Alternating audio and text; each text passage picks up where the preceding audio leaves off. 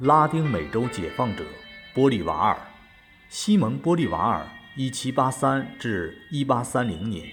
是南美洲北部地区独立战争中最为重要的领导人。出身于委内瑞拉加拉加斯富有的土生白人家庭，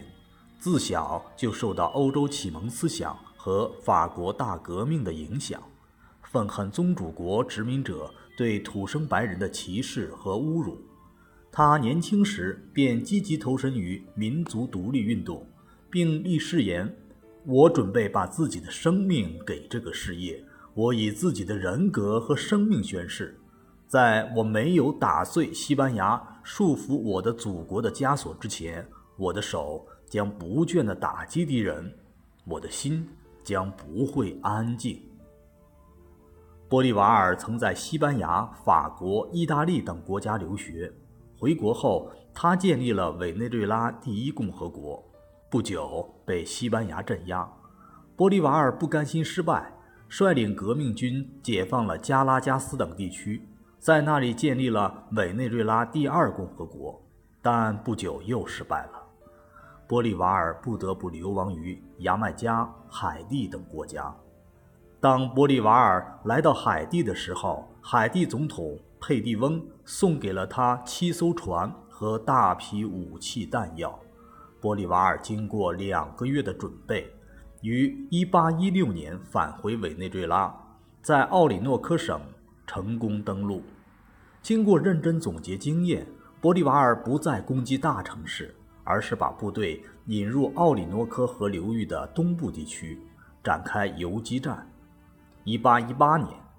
委内瑞拉第三共和国成立，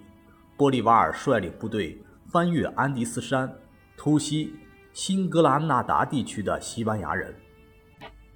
歼灭了殖民军主力，并倡议成立了由委内瑞拉和新格拉纳达组成的大哥伦比亚共和国。他本人当选为这个共和国的总统。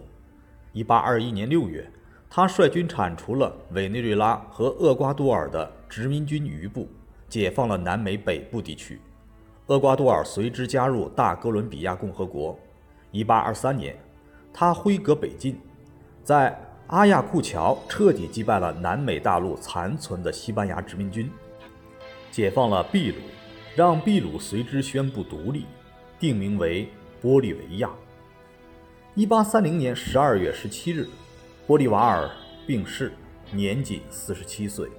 他一生参加过四百七十次战斗，领导解放了比法德意英和西班牙五国还要大一半的土地，